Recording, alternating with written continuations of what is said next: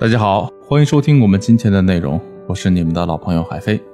如果你在感情中遇到了情感问题，可以添加微信文姬零幺幺，主动找到我们，我们这边的专业导师团队会为你制定最科学的解决方案。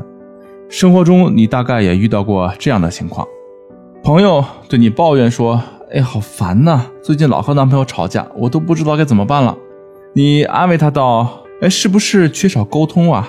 你们最好好好聊一聊，这样就没事了。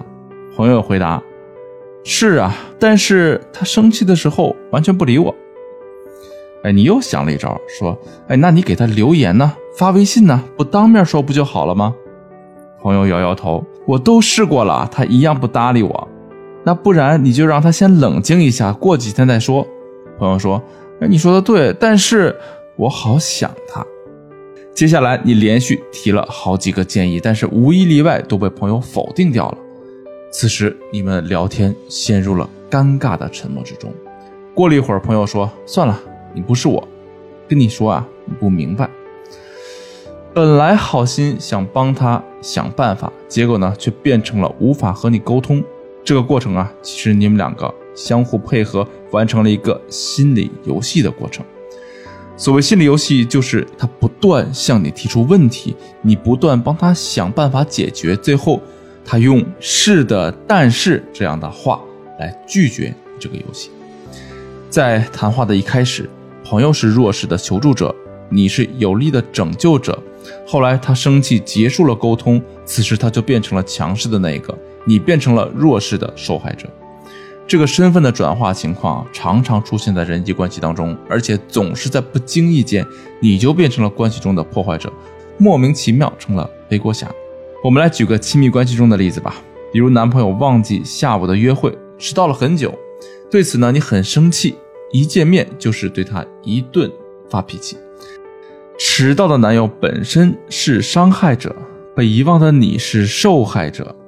但因为你没有真正解决问题，在之后的相处中，你的情绪当然不高，而这又让你变成了伤害者，男朋友反而变成了受害者。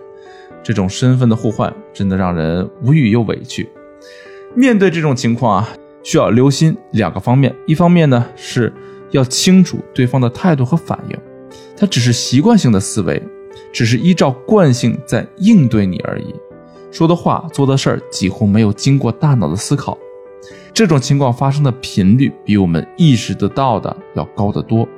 很多时候啊，我们只是觉得和某人接触有一些别扭，严重一点的是感觉到明显的不愉快，更严重的可能是造成恋人的分手、朋友的绝交之类的。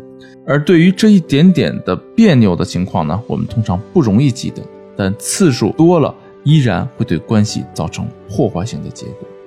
如果你每次都是被对方带到坑里那一个，那么要怎么做才能够扭转这种态势呢？要解决这个问题，我们可以分两步走。第一，弄清楚你和他各自想要什么。就迟到这件事儿，对方想要的肯定是尽快安抚好你的情绪，继续接下来的约会。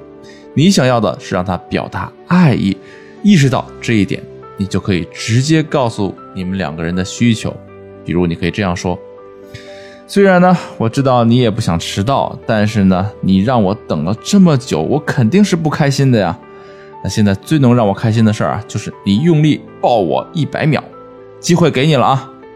相信我，当你这样说的时候，对方会立刻把你抱在怀里，既能够感受到你的可爱体贴，又能够帮助双方度过糟糕的情绪，同时避免了心理游戏的可能。”第二是跳出游戏本身，心理游戏的重点不在于对抗和输赢，它本身其实就是一种迂回的战术，侧重点在于能够避免直接的面对彼此。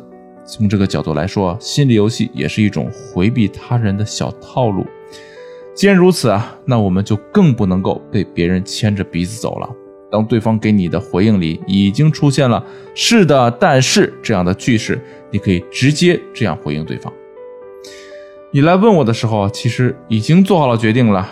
你找我只是想从我口中听到自己满意的答案。可是我不是你肚子里的蛔虫啊，我也不知道哪个答案是你满意的。与其这样来回折腾啊，倒不如你直接自己问问自己的内心。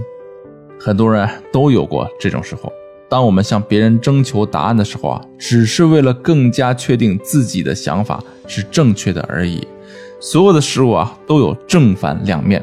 说完怎么应对，来讲讲怎么主动运用这种心理游戏。身份转换除了前面讲到的可以从伤害者变成受害者之外，也可以从伤害者变为拯救者。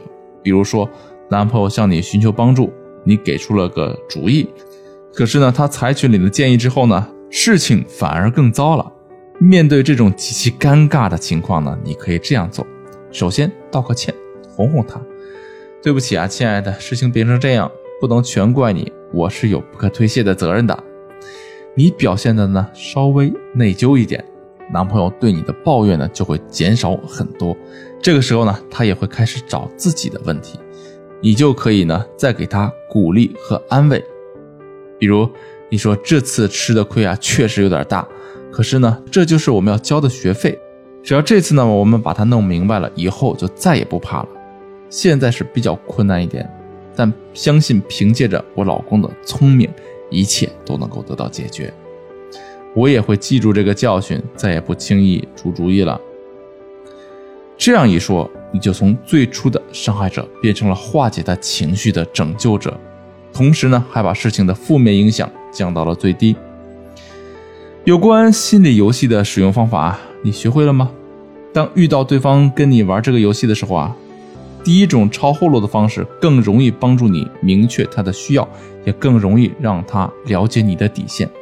如此一来呢，两人沟通就更加顺畅，默契和安全感就能够更加顺利的构建起来。